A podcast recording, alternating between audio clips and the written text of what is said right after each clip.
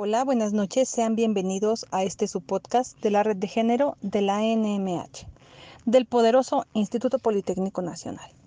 Nuestro objetivo es fomentar cultura de la equidad de género en nuestra comunidad estudiantil y también fuera de ella, promoviendo la igualdad de oportunidades para todos.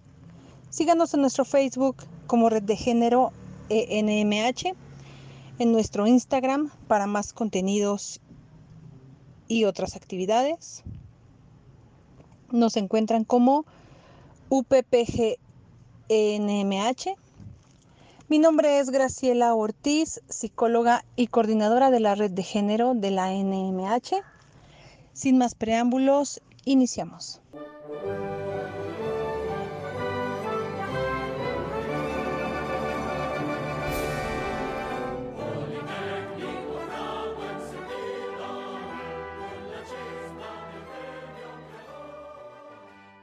Hola, muy buenos días a todos nuestros escuchas de su podcast de la Red de Género de la Escuela Nacional de Medicina y Homeopatía. Es un gusto para mí iniciar este nuevo podcast en compañía de nuestra coordinadora, la psicóloga Graciela Ortiz Nava, y nuestra invitada especial, la doctora Carla María Alicia de la Paz. Me permitiré presentar a la doctora Carla María Alicia de la Paz, quien es médico cirujano de la Universidad Nacional Autónoma de México, especialista en gerontología clínica del Instituto Politécnico Nacional, que cuenta con una maestría en gestión educativa por parte de la Universidad La Salle, asimismo con un diplomado en educación para adultos mayores de la Universidad Católica de Chile, un diplomado en administración de instituciones gerontológicas, es miembro de la Sociedad Mexicana de Gerontogeriatría AC, SOMEGI, gerontólogo colegiado del Consejo Nacional de Gerontológico Mexicano CONAGER AC, profesor titular de Geriatría y Gerontología ICAGER IPN y directora académica del Instituto de Capacitación Gerontogeriátrica ICAGER IPN. Bienvenida, doctora. Le cedo la palabra. Pues muchísimas gracias. Es un honor nuevamente estar con todos ustedes eh, en este encuentro. Nuevamente, eh, gracias a la red de género de la Escuela Nacional de Medicina y Homeopatía, del Instituto Politécnico Nacional, por todo este trabajo arduo que han hecho a lo largo del año. Un placer también. Eh, aparte de mis agradecimientos, mil felicitaciones. Gracias por, por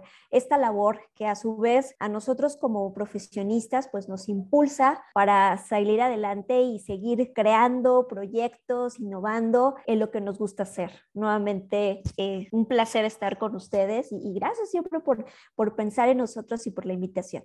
Gracias a usted, doctora, por compartir con nosotros experiencias en la Semana de la Vejez, por habernos apoyado también en otras cápsulas también de podcast con un tema tan importante como es para los estudiantes, para la comunidad y en general para un país en miras de envejecimiento, pues el tema de la geriatría. La condición que vivimos de violencia en el mundo y en nuestro país es enorme y por las conmemoraciones de la erradicación de la violencia contra la mujer es que tenemos el gusto de tenerla hoy y que nos pueda compartir un poco más de su experiencia con pacientes geriátricos, con comunidades geriátricas en todos sus ámbitos laborales. Y me gustaría empezar con una pregunta que nos vaya llevando a adentrar al tema. ¿Cómo se define la violencia de las personas adultas mayores? Bastante interesante esta pregunta, eh, puesto que el concepto de, de, la violencia, o también eh, llamada el maltrato hacia las personas mayores, ha eh, evolucionado a lo largo del tiempo.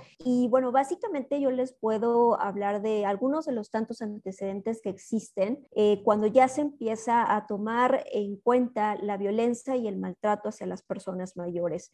En diferentes eh, fuentes bibliográficas mencionan que a partir de la década de los 60 empezó a, a un término a nombrarse un término que era el de granny bashing, que era básicamente el golpear a la, abuela. Eh, entonces vemos que eh, estábamos, eh, el, concepto mencionaba las agresiones físicas, sobre todo violentas, hacia las mujeres mayores. Posteriormente, en los años 80, bueno, se empiezan a crear ciertos comités, se empiezan a hacer reuniones internacionales, hasta que finalmente en el año del 2002 surge lo que es la Declaración de Toronto. Y en la Declaración de Toronto eh, se hace como una pequeña acotación en donde el maltrato no solo es una acción, sino es una omisión, es decir, el dejar de hacer.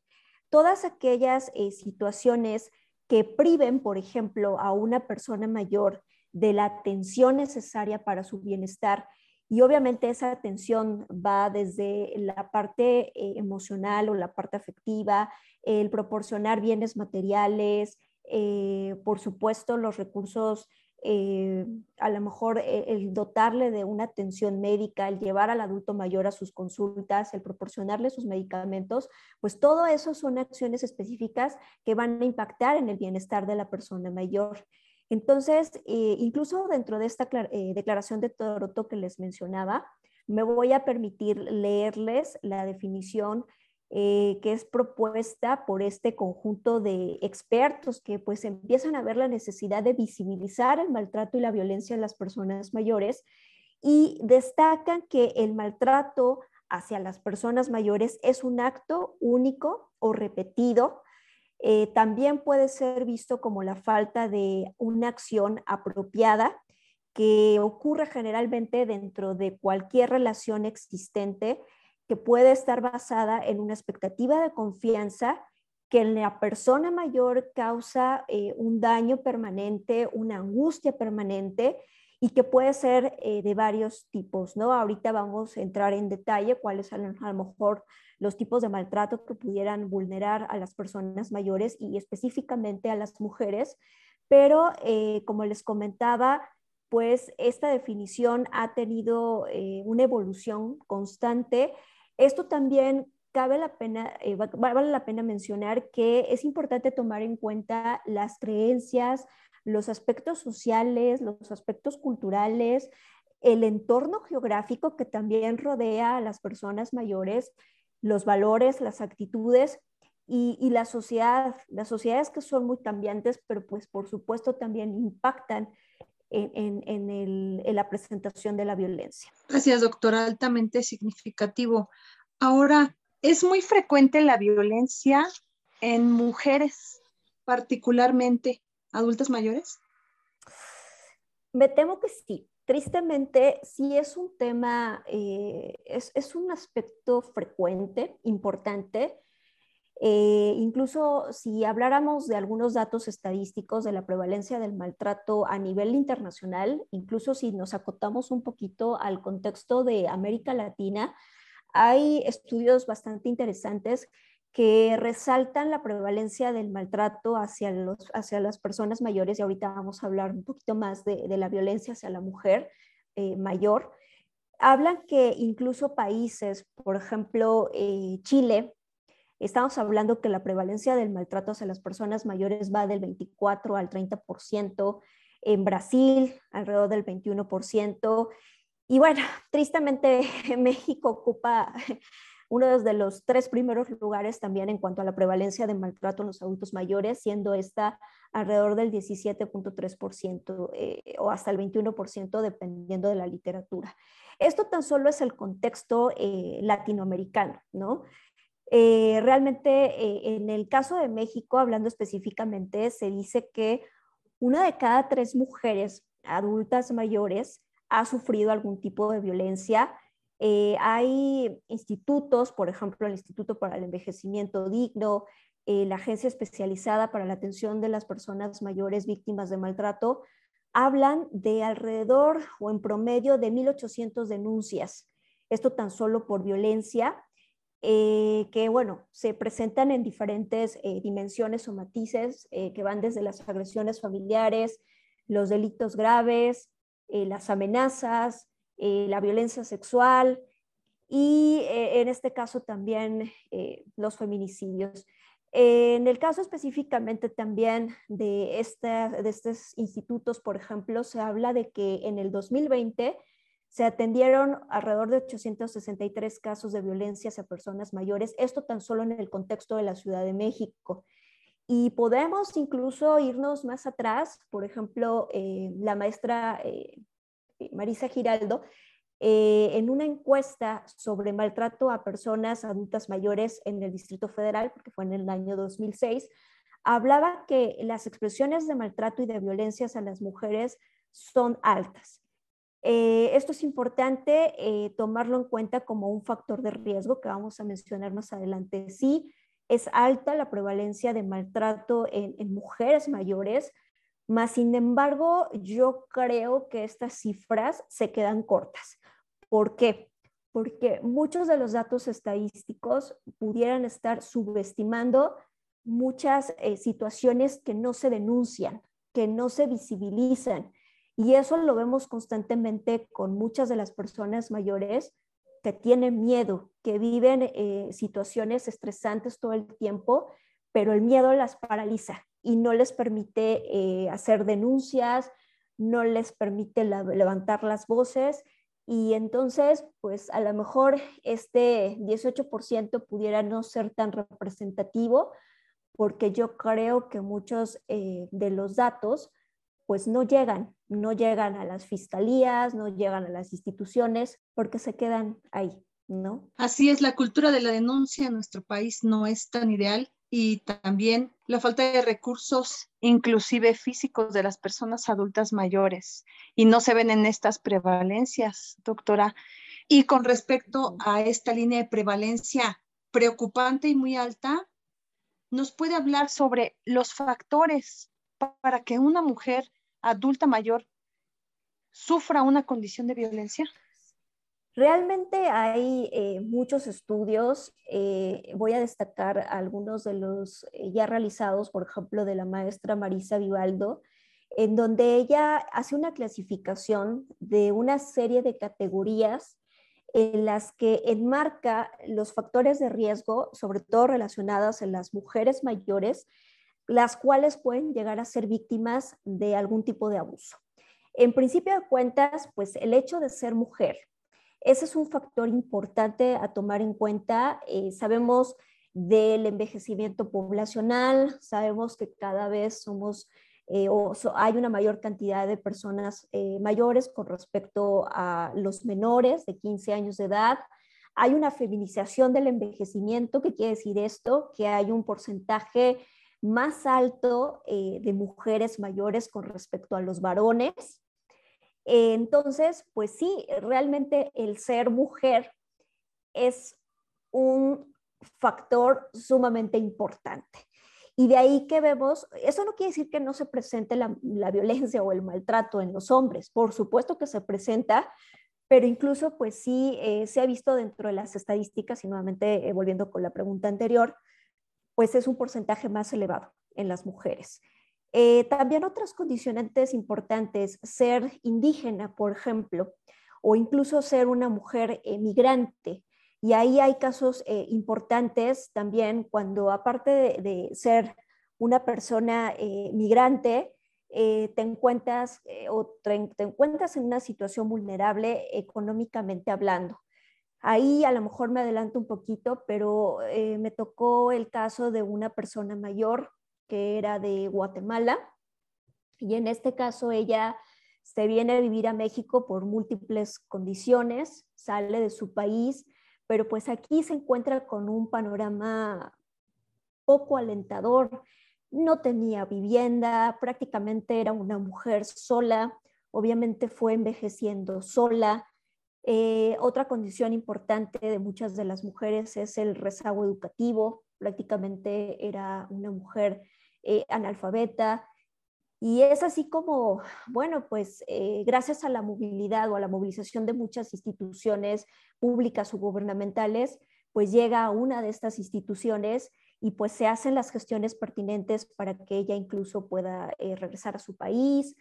En este caso puede ser acogida por en algún momento algún familiar, alguna red de apoyo y pues tenga las condiciones ideales eh, para poder vivir, cosa que aquí a lo mejor en nuestro país era un tanto difícil porque incluso eh, no contaba con papeles, cuando incluso ella eh, incursiona en el país, pues pierde muchos de sus, documentos, era una persona que a lo mejor en ese momento carecía de una identidad, hablando desde, desde, el punto de vista de un documento. Entonces, sí, eso es una situación importante eh, como les comentaba también, el vivir en situaciones de, pobreza, por supuesto, va, va, de la mano, ¿no? La educación, eh, la economía, esto también es, sumamente importante. Y eh, en el caso también hemos visto eh, situaciones que ponen en riesgo a la mujer mayor cuando incluso es una, es una mujer con alguna situación de enfermedad, tiene alguna enfermedad que a largo plazo le va ocasionando una complicación, le va ocasionando una secuela, probablemente una discapacidad eh, o incluso ya una, una discapacidad previa que pues puede ser obviamente visual, auditiva, eh, motora, física e incluso eh, alguna condición mental. Sabemos que muchas de las mujeres mayores violentadas son aquellas que incluso tienen un padecimiento cognitivo. Estamos hablando de, por ejemplo, un trastorno neurocognitivo, una demencia, en donde pues prácticamente por su situación de pérdida de la memoria, pues eh, son fácilmente eh, vulnerables o vulneradas y pues muchas veces eh, pasa desapercibido, ¿no? Cuando muchas veces se le atribuye a su enfermedad. Y también situaciones que tienen que ver con la preferencia sexual, ¿no? de, las personas en sí y agregaría eh, una muy importante, por ejemplo, la ocupación también de las personas y no me lo dejará mentir, maestra, eh, muchas de las mujeres mayores que también viven en situación de calle o que incluso eh, son trabajadoras sexuales, ¿no? Que siguen ejerciendo esta, esta ocupación, esta profesión, este trabajo eso es lo que les permite comer, eso es lo que les permite eh, sustentar su día a día, pero que también son eh, víctimas de, maltrato.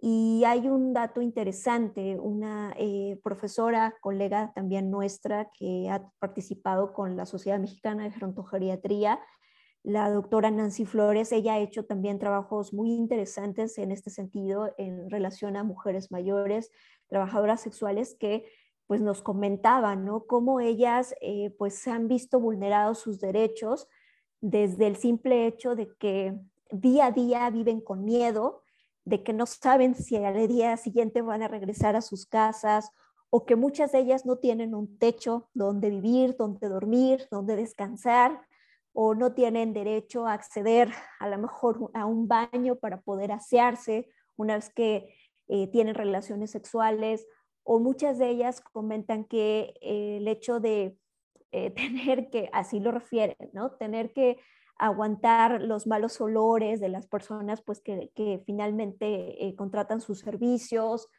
Vaya, muchas situaciones que también las ha hecho víctimas también de abuso sexual. Entonces, creo que también este, este factor de riesgo es sumamente importante considerarlo eh, en las personas eh, eh, mayores o en este caso en el rubro de las mujeres mayores. Doctora, a veces estos grupos, que ya son grupos de riesgo, grupos poblacionales, que como los migrantes antes no eran considerados grupos de riesgo, pero la preocupación mayor para quienes estamos encaminados al trabajo con gente grande, con ancianos, adultos mayores, es el tema de los migrantes envejecidos y los migrantes que van a llegar. Pues si me permite añadir un poco, en condición de desarraigo aprendido, desamparo aprendido, enfermedades crónico-degenerativas, demencia, sin condición económica. Así No se pensaba que los migrantes eh, llegaran a ser una condición tan grave en tema de salud. Lo es, y otra cosa que, a la gente le simbra mucho y, de pronto es, este, no hay que voltear para aquel lado, las ancianas prostitutas, que comparto con usted experiencias, ancianas mutiladas, ancianas destazadas por sus clientes, eh, humilladas, dejadas desnudas en banquetas por la condición de vulnerabilidad física y pues un desarraigo familiar completamente. Así es, así es así de, de, dura, de real, ¿no? Es nuestro mundo y en nuestro contexto social. Definitivamente sí, y abrir los ojos a esto para todos los que nos escuchan no es una intención morbosa ni es una intención de nota roja, es concientizar en el tema de salud como asistentes en este medio, qué es lo que vamos a proponer para el trabajo pues con estas poblaciones tan grandes. Así es. Ahora, es muy estrujante, ¿no? Em, empezar a subir de tono en este tema, pero pues vamos, ¿nos puede hablar de los tipos de maltrato que más reciben las mujeres adultas mayores? E, es muy interesante, ¿no? Eh, eh, si bien el, el, maltrato se ha clasificado o se ha categorizado desde un maltrato que va eh, con la parte física, con la parte que tiene que ver con, bueno, muchas de ellas así nos comentan, obviamente los golpes, los jalones de cabello, los arañazos, por ejemplo, las sacudidas, que muchas de las mujeres nos han referido. Em, en este caso, eh, les decía, los empujones, caídas, que también es importante tomar en cuenta, eh, situaciones de caídas eh, inexplicadas, que a lo mejor ahí, bueno, me estoy adelantando un poquito, pero bueno, les voy a comentar una experiencia muy personal con, con un alumno, con un estudiante de la escuela justamente, que son esas experiencias de vida que, vale la pena porque dices, bueno, si en una persona pude dejar mi mensaje, creo que me siento más que satisfecha como profesor, como docente, como guía, como facilitador. Eh, este eh, colega, porque ya ahorita creo que ya, ya egresó de, la carrera, me comentaba que, su abuelita eh, tenía constantemente mareos y que en algún momento expresaba lesiones en su cara, que pueden ser golpes en su cara o en su cabeza, y, o, fracturas eh, de tipo inexplicables. Entonces, en algún momento ella eh, cursó con un delirium, un estado confusional agudo, y eh, este chico, en su momento estudiante, me dijo, es que yo sabía que algo estaba normal en, en mi abuela, pude eh, identificar o recordé que existía el síndrome geriátrico de delirium y, pues eh, sí me di cuenta que, mi abuela tenía un problema, que era necesario que, recibiera la atención pertinente y en este caso pues sí, acude a mí, eh, se hacen pues las diligencias pertinentes para que su abuelita se atendiera y se detectó que su abuelita tenía eh, un hematoma subdural crónico, que en este sentido eh, hacía pensar que era probablemente aunque estaba relacionado por las, con las caídas, pero justamente esas caídas no eran o no eran situaciones accidentales, accidentales, eran propiciadas por un miembro de la familia y que en este caso, pues el miembro de la familia era la pareja del adulto mayor como tal.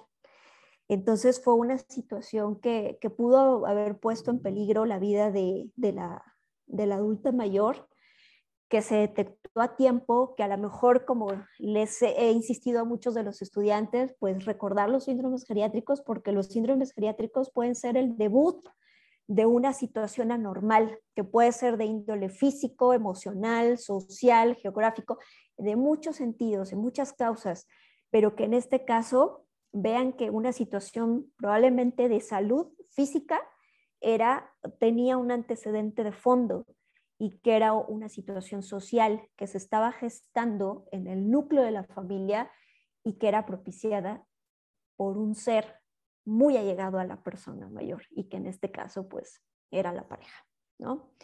Entonces, eh, pues es importante tomar en cuenta eh, la violencia física, ¿no? Que, se puede perpetuar en las personas mayores, la violencia eh, psicoemocional, que así también se le llama, o la violencia afectiva o violencia psicológica, en donde pues no necesitas que te golpeen, ¿verdad? Pero el simple hecho de que te humillen, que te rebajen, que te minoricen, que te infantilicen, que te traten como una carga, como un ser inútil, como un ser eh, desvalido, pues eso también se le considera un tipo de violencia psicológica, un tipo de violencia emocional.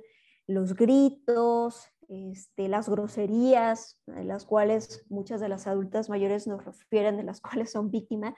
E imagínense una situación día a día que viven todo el tiempo, todo, que no les permite dormir, que no les permite descansar, que no les permite ni soltar una carcajada porque no, no pueden hacerlo.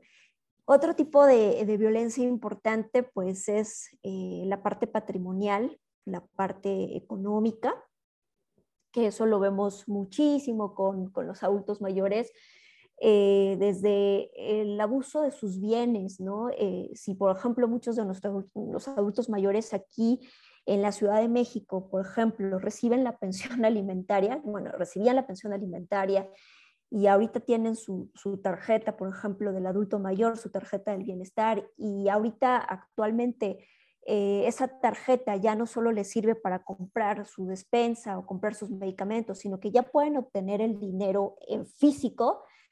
Ah, tristemente, hay un meme que dice, este, abuelito, abuelito, ya te depositaron, ¿verdad? Y ahí va toda la familia corriendo, ¿no? Para hacer uso o mal uso de, de, sus bienes, de, su dinero. Eh, hemos tocado casos, nos han tocado casos importantes de, mujeres mayores en donde lloran y se quejan, por supuesto, amargamente de que las despojaron en vida, que las hicieron firmar algún documento eh, en blanco o a lo mejor un documento redactado, pero a sabiendas de que no saben leer o no saben escribir, pues firman y cuando menos lo esperan ya le pusieron el cerrojo, ¿no? Una nueva chapa a la puerta y no pueden entrar a sus casas.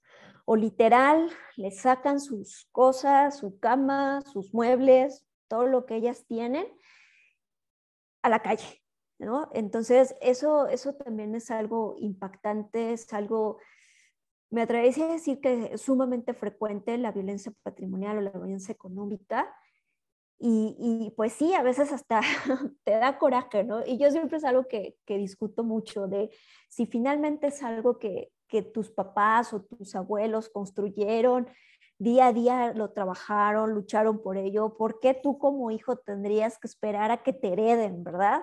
O a recibir el dinero de, del papá o de la mamá.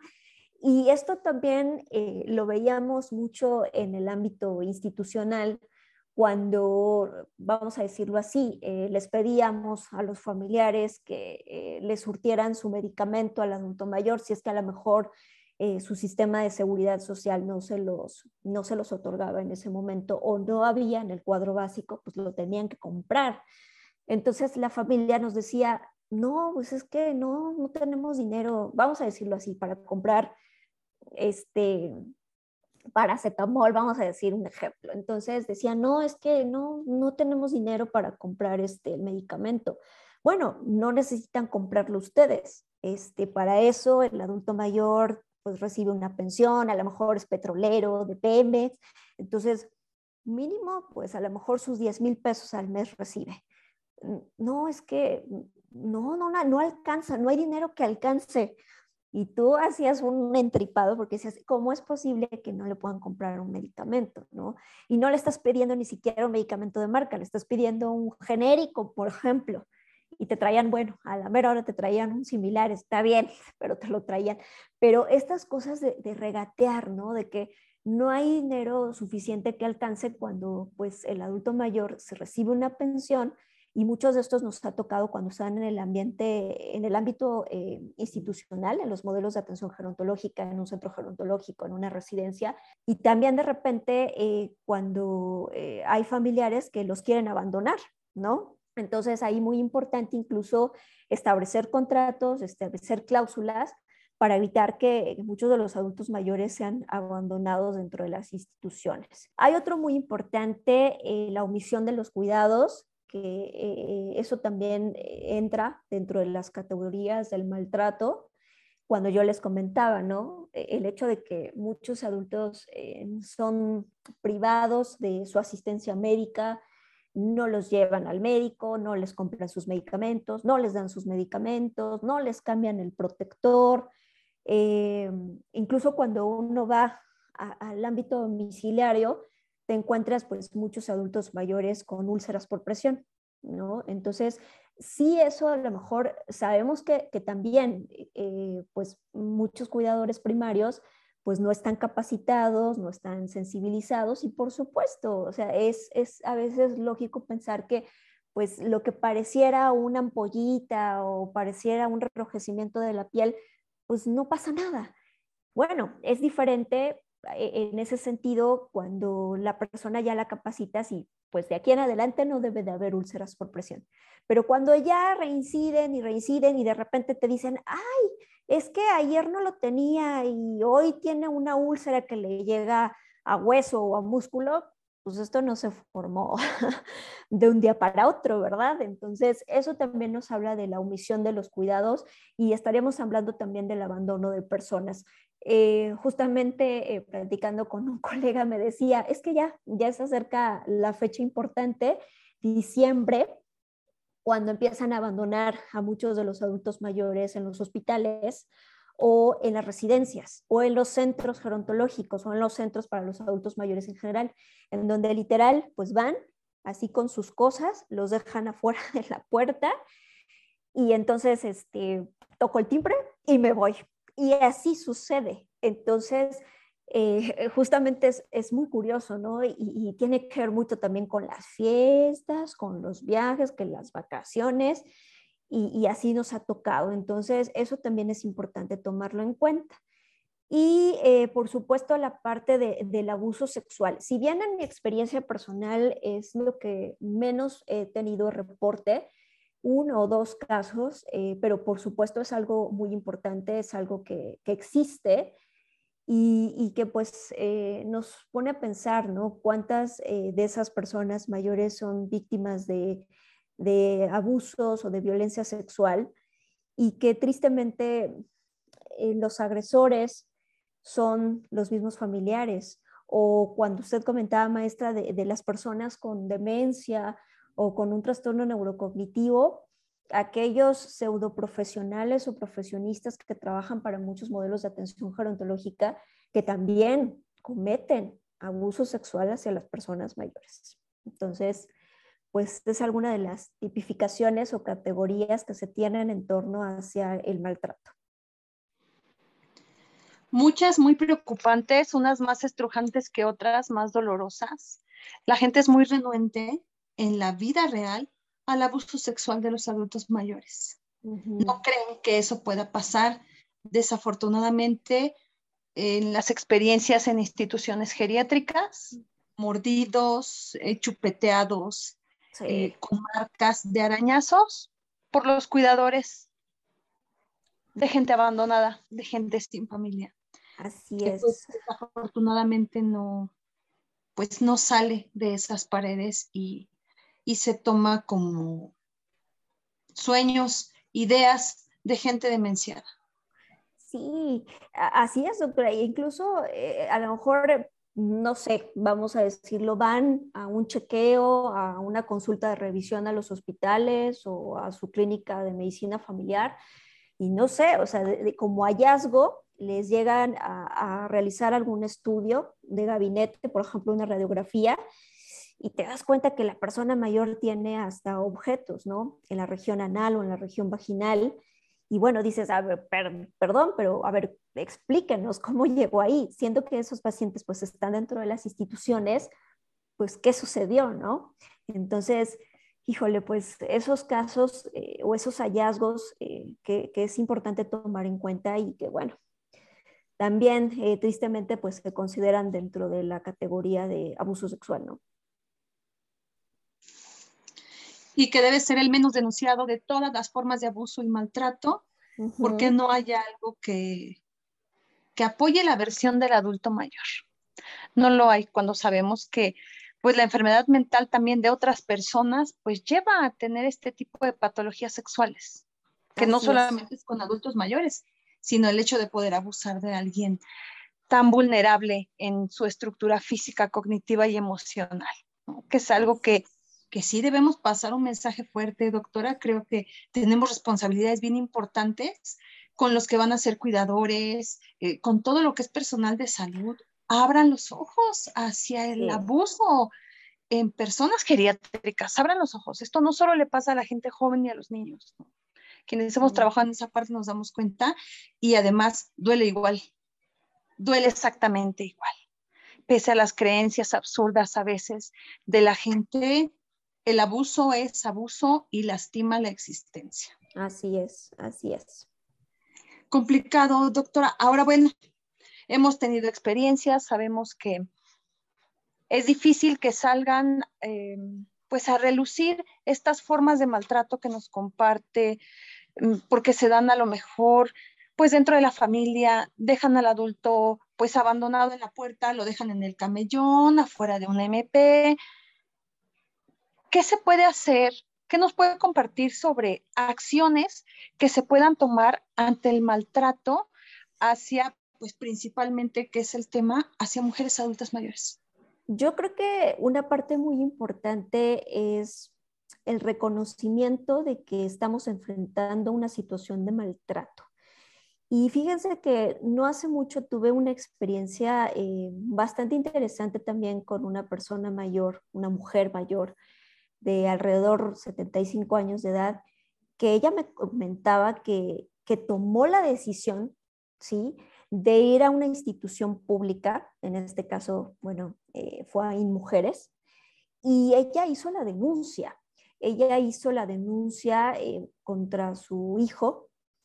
Eh, su hijo, sabemos que, que, el marco de la violencia se puede gestar por diferentes sectores o diferentes dimensiones. Ya como usted lo comentó, maestra, pues por supuesto la familia, sí, la familia puede ser una de las tantas eh, entidades que puede propiciar el maltrato hacia los adultos mayores, las parejas, como les comentaba el caso anterior, los hijos, los nietos o incluso adultas mayores eh, vulneradas por, por las eh, nueras, por ejemplo, que sí me ha tocado casos importantes. Entonces, este caso que les comentaba en principio de cuentas, ella decide denunciar pero algo también importante que hemos de tomar en cuenta y las diferentes categorías del maltrato que les mencionaba hace ratito es que incluso la mujer es polivictimizada. Ella eh, también vivía una violencia que se gestó en su ciclo de vida, en las etapas previas de su ciclo de vida. Ella desde que fue, desde que fue niña era maltratada por su padre. Su padre le impidió estudiar, bueno, ella dice, ya, pues ok, de niña no pude hacerlo, de grande lo voy a hacer. Ella quería, me decía que quería estudiar enfermería. Se casa, su pareja le impide estudiar, le impide incursionar a una profesión y por tanto tener un ingreso económico propio. Y vive todo el tiempo agresiones físicas, agresiones este, eh, mentales o psicológicas, un abuso financiero porque le controlaban el dinero, entonces ella dice, bueno, ya, voy a romper con ese ciclo, pero después se vuelve a repetir con, su hijo, dado que su hijo pues también vivió esta situación de maltrato y de violencia producto de su padre. Y bueno, pues es importante también ir reconociendo varios eh, aspectos relacionados con aquellas personas que cometen el maltrato. En lo particular me ha tocado ver eh, que muchos de los familiares que cometen el, maltrato hacia las mujeres em, tienen, como usted comentaba, pues a lo mejor trastornos psíquicos, abuso de sustancias, drogas, alcohol, que eso pues también es un factor importante tomar en cuenta, ¿no? Entonces, eh, ella ya un momento dice, a ver, ¿qué pasa? O sea, ya lo viví con mi papá, ya lo viví con mi pareja, lo estoy viviendo ahora con mi hijo, ya basta, ya no puedo, estoy cansada. Entonces, eh, sí hace la denuncia, aparentemente incluso se levanta una orden de restricción para que pues el hijo eh, pues no pudiera perpetuarle algún daño, que no se acercara incluso a su domicilio.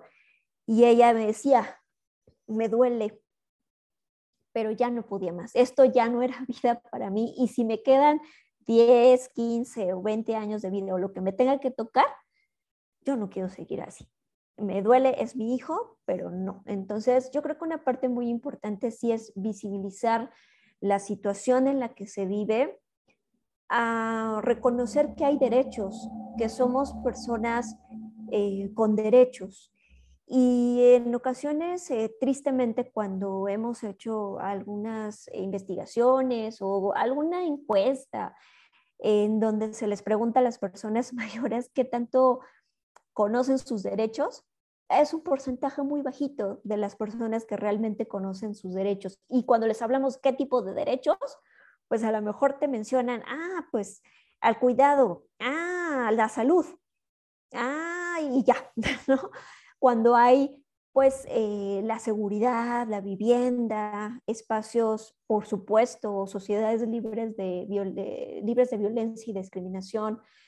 Entonces, eh, bueno, sí es importante eh, que empecemos a tocar puertas y decir, o trabajar con la sensibilización, con la capacitación, con las campañas, por favor. Esto es muy importante porque también la violencia en las mujeres se está gestando a partir de actitudes o de comportamientos viejistas y sexistas. Y lo vemos claramente cuando, por tener una arruga, por tener una cana, por subir de peso, por a lo mejor tener eh, nuestras mamas flácidas, híjole, e, eso pareciera que es un estigma. Y tristemente, pues eh, veámoslo y hasta nosotras mismas, ¿no? Tienes 35 años, ah, ya no puedes trabajar en esto, porque en muchos establecimientos o trabajos te dicen que la edad máxima es hasta los 25 años. Entonces ya estás siendo excluida. Por otra parte, eh, me decían, bueno, ¿dónde se puede generar también la violencia? En los espacios públicos, eh, en las calles, en los mercados, en los supermercados, en los bancos. Me decía una señora, es que deberían de enseñar a las personas que, están atendiendo en, los, en los bancos, pues que nos tienen que tener paciencia o que nos tienen que aprender a hablar un poco más fuerte cuando tenemos alguna discapacidad este, auditiva o que no podemos leer las letras chiquitas o que no podemos correr rápido. Eh, y esto lo vemos mucho y, también eh, en, los hospitales. Eh, yo recuerdo una experiencia de que yo siendo, fíjense, yo, estando en el servicio social me decían, ¿para qué haces campañas de prevención, de diagnóstico oportuno de diabetes, de, de cáncer cervicouterino en mujeres mayores? ¿Para qué? ¿Para qué destinar el recurso o lo poco que queda del recurso en ellas? Si ya están más como del otro lado, ¿no? Entonces eso es importante tomarlo. Y aquí acoto nuevamente las cuestiones sociales y culturales que también pues son parte de ese entorno en el que vivimos y que muchas veces incluso las mujeres mayores que nos toca atender desde el punto de vista médico, pues cuántas ellas eh, se privaron de un diagnóstico oportuno de cáncer de mama o de cervicouterino y hoy en día pues tienen cáncer, tienen infecciones por virus del papiloma, porque incluso su pareja les privó la posibilidad de acceder a un servicio de salud porque ¿quién más la iba a tocar que no fuera el esposo? ¿no? Entonces, eso es importante tomarlo en cuenta. Que incluso hay que tener mucho cuidado como, como mujeres jóvenes, como niñas, desde que nos empiezan a controlar qué ropa, ¿no? Cómo vestirte, si te maquillas o no, qué ropa utilizar, que eso es algo que me ha tocado mucho también con adultas mayores y a lo mejor les platico una experiencia muy rápido en donde una adulta mayor me decía, a lo mejor suena feo, pero yo renací el día que murió mi esposo, porque mi esposo me controlaba, me decía que yo para salir a la calle o a las tortillas que estaban a la vuelta de mi casa, tenía que usar eh, suéteres altos, tenía que usar faldas o vestidos hasta el tobillo, no podía usar maquillaje, no podía usar aretes o algo que me hiciera ver bonita, porque si no, yo le estaba faltando el respeto a mi esposo, a mi pareja. Y yo no tenía una vida social, porque decía que en cualquier momento yo lo iba a engañar. Entonces, fíjese, una persona mayor de 85 años aproximadamente, sí, 85, 87, dice, yo volví a renacer, yo renací y ahora soy otra mujer. Es feo decirlo porque fue mi pareja de vida muchos años, pero yo vivía eh, en un yugo y, y eso para mí, la muerte de mi esposo fue como la mejor bendición que pude tener. Fue una, el renacer para muchas mujeres. Entonces, eh, pues yo creo que es importante que, que concienticemos. De hecho, hay campañas muy interesantes que han eh, surgido a través de propuestas internacionales como ONU Mujeres, eh, la, la, Red Internacional para la Prevención del Maltrato contra los Adultos Mayores. De hecho, hay una fecha conmemorativa también del Día Mundial de Toma de Conciencia de Abuso y Maltrato en la Vejez, que se festeja cada 15 de junio. No se festeja, se conmemora cada 15 eh, de junio, en donde pues se hacen una serie de acciones eh, internacionales, nacionales, públicas, de diferentes asociaciones para pues eh, nuevamente tocar, eh, que, que, no se olvide, que no sea un tema que, a ver, pasamos la fecha y, ya nadie eh, se olvida, ¿no? Sino que siempre estén sobre la mesa, sean políticas también públicas que se vayan implementando. Aquí algo importante que, que, nos ha tocado es que se han abierto estos espacios, por supuesto existen también las instituciones públicas, el INAPAM, por ejemplo, el DIF, existe, por ejemplo, eh, el INED, eh, el Instituto para el Envejecimiento Digno. Aquí fue algo importante, un parteaguas, la agencia especializada para la atención de personas mayores víctimas de violencia, que ahí eh, la primerita que surgió, bueno, ahí la pueden encontrar en la calle de la colonia Doctores, justamente en la Fiscalía General de Justicia, en donde pues sí, prácticamente ahí se atienden a todas las denuncias de las personas mayores, hombres y mujeres que van a estas instancias, pues para levantar su denuncia. Pero, ojo, sí depende mucho de la persona. Eh, tristemente, como les decía, hay personas que no levantan la voz y ahí se quedó. Y, así como viven, así mueren.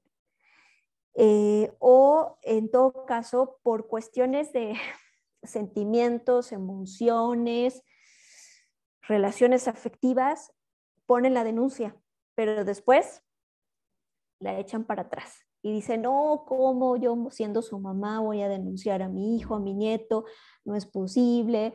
Producto también de las creencias espirituales, religiosas, pues me va a castigar Dios, soy una mala madre.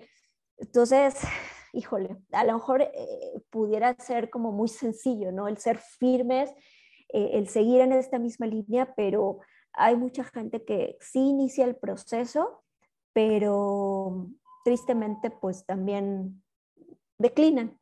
O incluso casos que, nos, eh, que en su momento pues he tenido la experiencia de adultos mayores que pues sí, o sea, se inicia eh, el proceso, se inician las carpetas de investigación, pero bueno, la persona mayor fallece.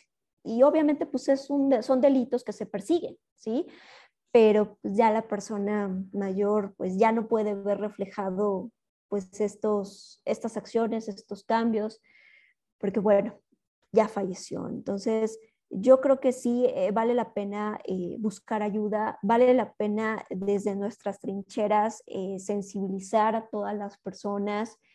es importante, yo creo que empezar a trabajar tan solo con el respeto, ¿no? Con el respeto, con el trato digno, eh, el, sentirnos seguras como mujeres desde nuestra casa, el sentirnos mujeres seguras eh, como estudiantes en la escuela, por ejemplo, en la calle, porque cuántas de nosotras no hemos sentido miedo o vemos a alguien y de repente, no sé, se te sube la adrenalina y dices, ah, como que algo no está bien en el transporte, ¿no? Que, que, creo que a muchas nos ha pasado de que pues a lo mejor te ven, te ven raro, te ven feo, sientes un acoso.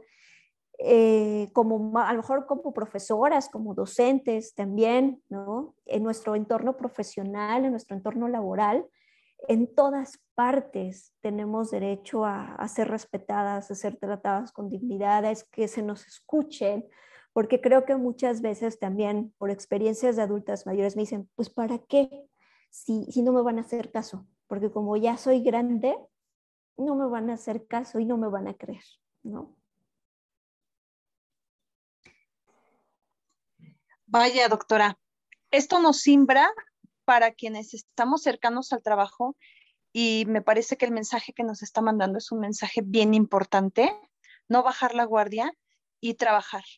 Creo que unirnos y seguir fomentando un camino hacia la dignificación, un camino hacia el entendimiento de la vejez, a respetar los derechos humanos por la vida con experiencia y sabiduría que se llega es fundamental.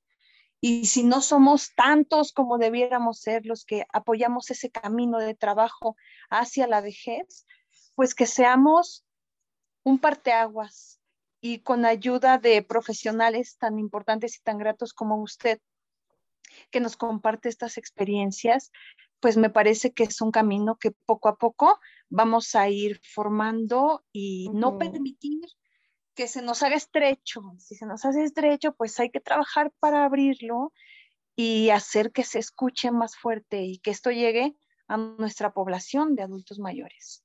Que muchos en sus casas tienen adultos mayores, nuestros futuros médicos tienen adultos mayores. Y bueno, hacer una sensibilización, creo que es parte del, del trabajo colaborativo que nos toca hacer, buscar profesionalizar y sensibilizar a las nuevas generaciones.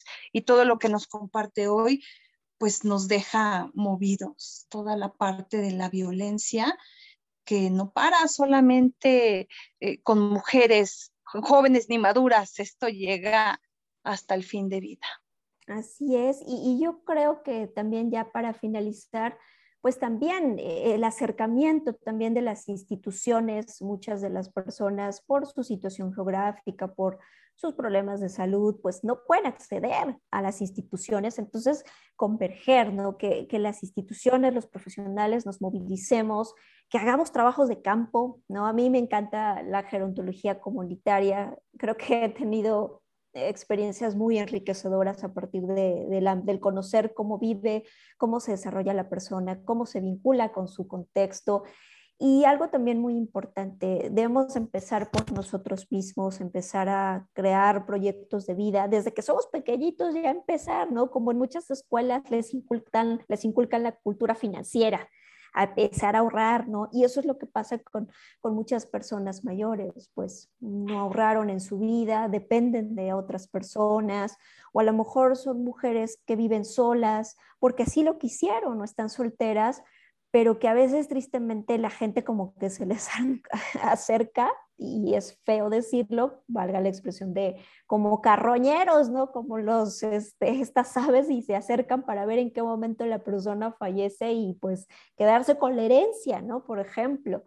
Entonces creo que sí es importante, eh, ante todo, empezar a trabajar con nuestros proyectos de vida y sobre todo también, usted lo hizo, reflejados hacia, hacia nuestra vejez, hacia nuestra forma de envejecer también. Muchas gracias, doctora. Creo que nos deja como tarea empezar a pensar en un proyecto de vida para la vejez, no quedarnos con, pues, con las manos vacías, ¿no? Y trabajar en construcciones para los que estén alrededor, ¿no? Es parte del trabajo profesional y pues nunca darnos por vencidos, sea en el espacio comunitario, en el espacio educativo, en los espacios clínicos. Creo que el mensaje que nos deja es siempre hay algo que hacer. Importante también en los espacios legales o jurídicos. Claro. Gracias, doctora. El mensaje es fuerte, es directo, abramos los ojos, pongámonos a trabajar por nuestras generaciones de personas envejecidas, por nuestras mujeres adultas mayores y pues para nuestro futuro en la vejez también. Así es, y pues muchísimas gracias por este espacio eh, en torno a este tema, la violencia hacia las mujeres y específicamente el día de hoy hacia las mujeres mayores. Muchísimas gracias. Gracias, doctora. A nombre de la Red de Género de la Escuela Nacional de Medicina y Homeopatía, un gusto tenerla con nosotros y pues esperamos que no sea la última vez. Muchas gracias a nuestros escuchas y nos escuchamos pronto.